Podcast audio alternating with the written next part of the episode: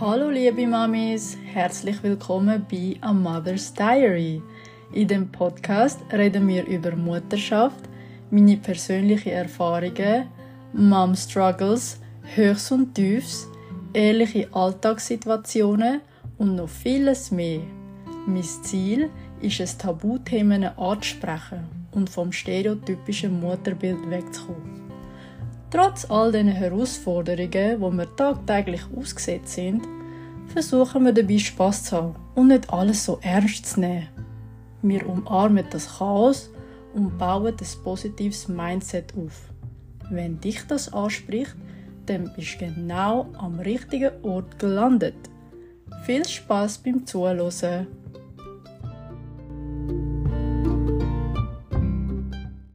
Ich habe ja schon in einem «Hast gewusst» Post vorangekündigt, dass ich mit einer Folge kommen wird, wo, über, wo ich über Parentifizierung reden wird. Und in diesem Post habe ich schon teilweise erklärt, was das bedeutet. Heute werden wir tiefer in das Thema eintauchen und euch erzählen, was das eigentlich auch mit mir zu tun hat. Ich habe damals schon irgendwo den Begriff gelesen, aber ich habe nie richtig nachgeschaut, was es genau bedeutet. Irgendwann bin ich wieder auf den Begriff gestolpert und über den Begriff gestolpert, sagt man doch, oder? okay. Äh, und haben wir dann auch tatsächlich äh, Zeit genommen für das und mehr darüber gelesen ich bin fassungslos gewesen, als ich mich mit der Be Beschreibungen konnte identifizieren und deswegen bin ich auch auf die Idee gekommen, dass ich euch heute erzähle, was das mit mir zu tun hat und auch meine Geschichte erzähle. Also zuerst mal über Bedeutung, dass ihr auch ein bisschen mehr wisst, was überhaupt Parentifizierung bedeutet. Das ist eine Rollenumkehr zwischen Eltern und Kind und das Kind übernimmt in ausgedehnte Maße die Elternfunktionen. Das kann sich in verschiedenen Bereichen aufzeigen. Das heißt zum Beispiel auf jüngere Geschwister, die aufpassen. Äh, das kann eine Parentifizierung darstellen wenn das Kind der Aufgabe altersgemäß noch nicht gewachsen ist. Äh, jedoch eine einfache Aufsichtsperson äh, stellt noch keine Parentifizierung dar. Wird aber von einer zum Beispiel sechsjährigen Betreuung und Versorgung äh, von einem Kleinkind in erheblichem Umfang erwartet, das übersteigt auf jeden Fall die Fähigkeit in hohem Maß und überträgt dem Kind auch ja, zu einem gewissen Grad Verantwortung, die es nicht tragen kann.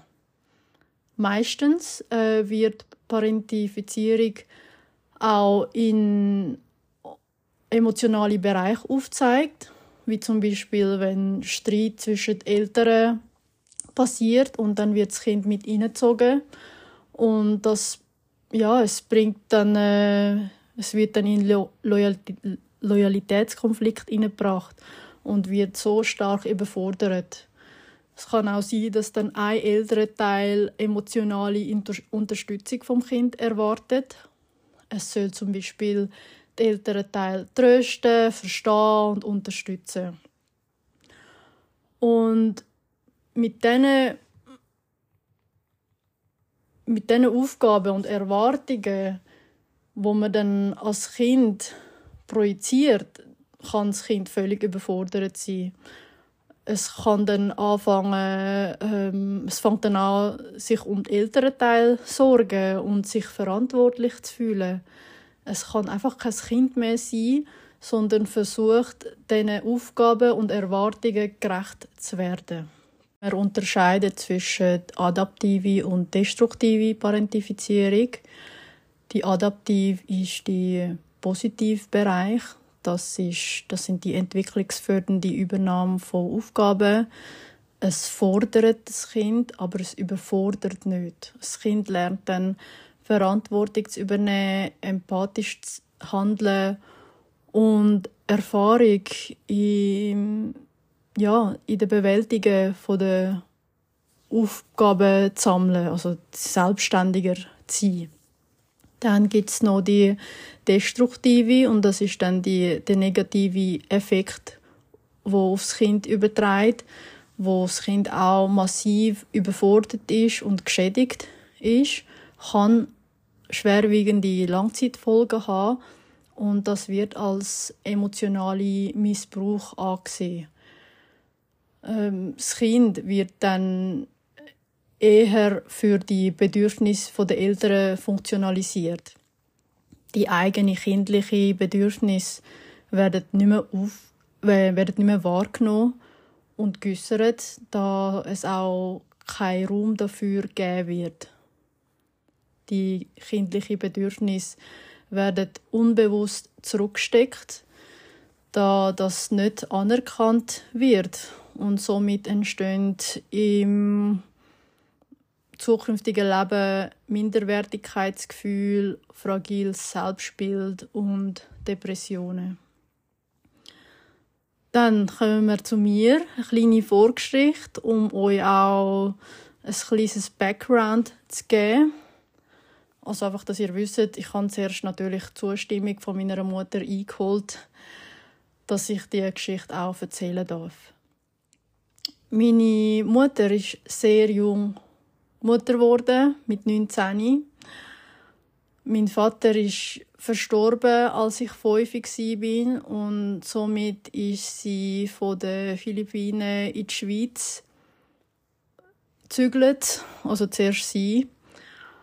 Ähm, das ist auch der Grund, warum wir da in der Schweiz sind, weil das ähm, äh, Schwester von meiner Mutter empfohlen hat, weil es halt, weil die Bildung da viel besser ist und die Zukunft für uns zwei, für meine Schwester und mich auch zukünftig besser wird sein. Sie hat dann meinen Stiefvater kennengelernt und sie haben da geheiratet, haben sich aber nach einer kurzen Zeit getrennt und sind heute noch befreundet. Einfach in der Ehe hat es mit diesen zwei nicht funktioniert, aber gute Freunde sind sie. Somit ist meine Mami alleinerziehend gsi, hat einen Vollzeitjob mit einem Mindestlohn, dass sie halt keinen anerkannten Abschluss da in der Schweiz hat und irgendeine Art von Betreuung ist natürlich finanziell unmöglich gsi.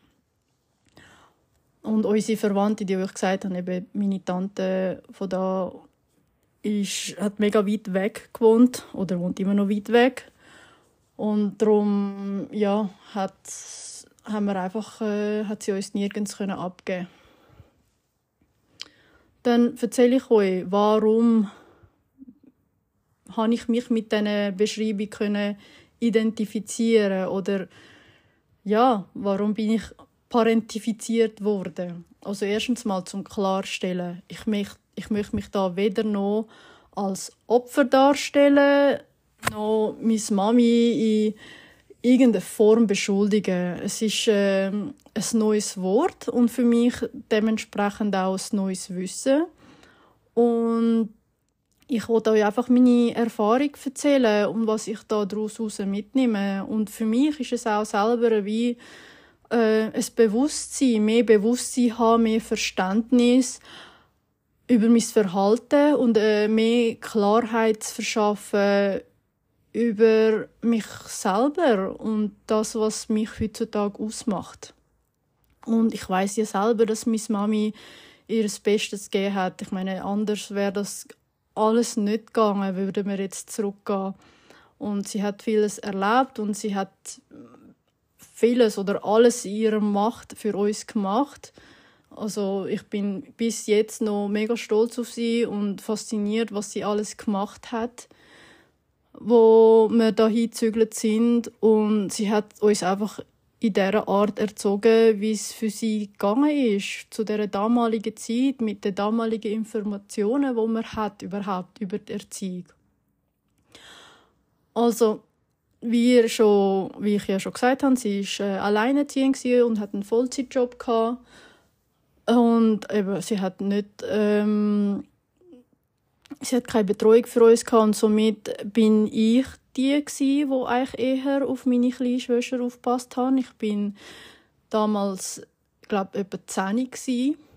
und ja, ich habe alles für meine Schwester gemacht. Ich habe für sie Essen zubereitet, ich habe auf sie geschaut, ich habe sie badet und es ist sogar wirklich so weit gekommen, dass sie mich ab einer gewissen Zeit nur noch Mami 2 genannt hat. Also ich kann das wirklich, äh, also meine Mami und meine Schwester können das bestätigen. Sie hat mich wirklich lang Mami 2 genannt. Und dann auch dadurch, dass sie eben alleinerziehend war und wenig Freunde hatte in der Gegend, um, habe ich sie, habe ich irgendwie das Gefühl gehabt, dass ich sie in vielen emotionalen Bereichen unterstützt habe. Also sie hat eben, sie hat auch natürlich im Nachhinein ein paar Dates und Beziehungen und dann sind auch zudem noch Trennungen gekommen und sie ist oft äh, heartbroken gewesen. Und sie hat sich natürlich nach einer Trennung oder nach einer Enttäuschung sozusagen nur bei mir können ausheulen und ich habe dort irgendwie auch schon das Gefühl gehabt, dass ich zuständig bin, sie zu trösten und sie zu unterstützen ich bin wie in meiner Rolle gewachsen. Ich habe gewusst, ich habe meine kleine Tochter, also eben meine, meine Schwester. Ich schaue auf sie und eben, dann habe ich noch meine Mami, die eben sich einsam fühlt. Und ähm, es ist auch sonst so gewesen, dass ähm, sie manchmal allein war und sie hat sich die, sie hat die Einsamkeit halt verspürt. Und ich und meine Schwester natürlich draußen sein und spielen mit unseren Freunden aber manchmal hat sie halt schon gesagt, hey, bleibt die und so bei mir. Ähm, ähm, machen wir etwas zusammen, anstatt irgendwie, ja, meine kindlichen Bedürfnisse zu erfüllen, wo ich kann, zu diesem Zeitpunkt kann wählen Dann später im Alter ist dann auch noch die finanzielle Unterstützung gekommen, wo sie auch von uns erwartet hat, also von mir am Anfang. Ich weiß es nicht, ob das irgendwie auch zu tun hat mit der philippinischen Erziehung. Das ist wie uns auf den Philippinen schon fast eine Norm gewesen. oder immer noch. Also ich sehe das bis jetzt noch bei meinen Cousinen und Cousins, dass sie die Eltern finanziell münd aushelfen. Ja, und dadurch ist halt unsere Mutter-Tochter-Beziehung nicht vergleichbar äh, wie mit der anderen Mutter-Töchter-Beziehung oder wie dem Standard sozusagen. Ich sehe sie als ältere Schwester, muss ich sagen. Und wie, wie hat mich das im heutigen Leben beeinflusst?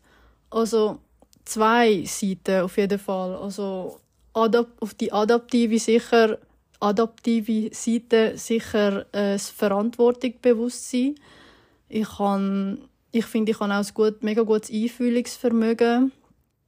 Und äh, ich habe im jungen Alter sehr viel selbstständig können erledigen. Im Haushalt habe ich so viel können bereits meistern, was ähm, was Haushalt betrifft, bügeln, äh, Wäsche, ähm, kochen nicht, aber eher so das Putzen.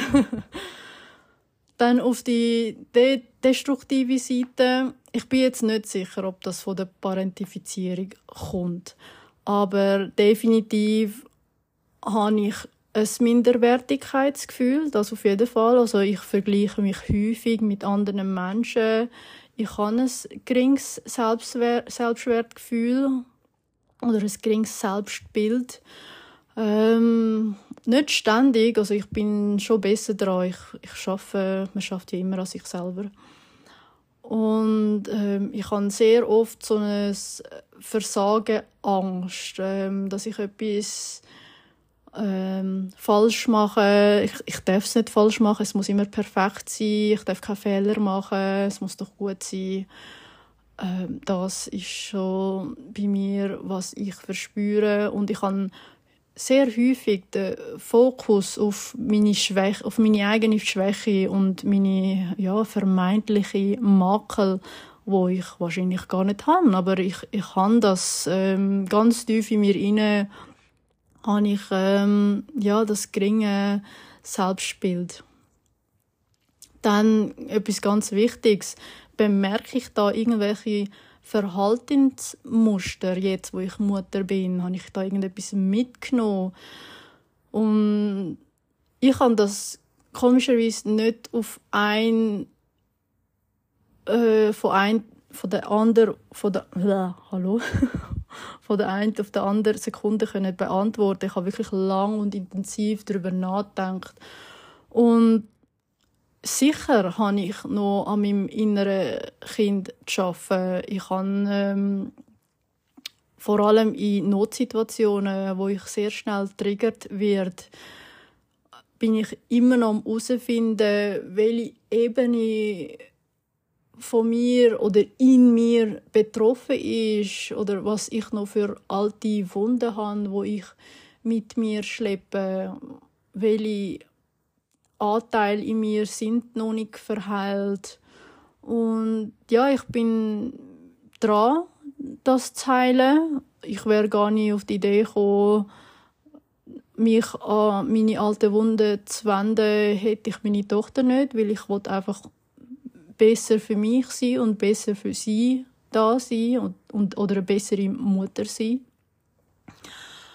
Und darum habe ich wie das Bedürfnis, ähm, die alte Wunde zu heilen und mich mehr auf das zu fokussieren, um auf jeden Fall kein negatives Gefühl auf meine Tochter zu projizieren. Ja, liebe Mami, das zu mir, zu der Parentifizierung. Ich hoffe, das Thema hat dir gefallen. Ich hoffe, du hast etwas daraus mitnehmen Denk dran, du gibst jeden Tag dein Bestes und das ist mehr als genug.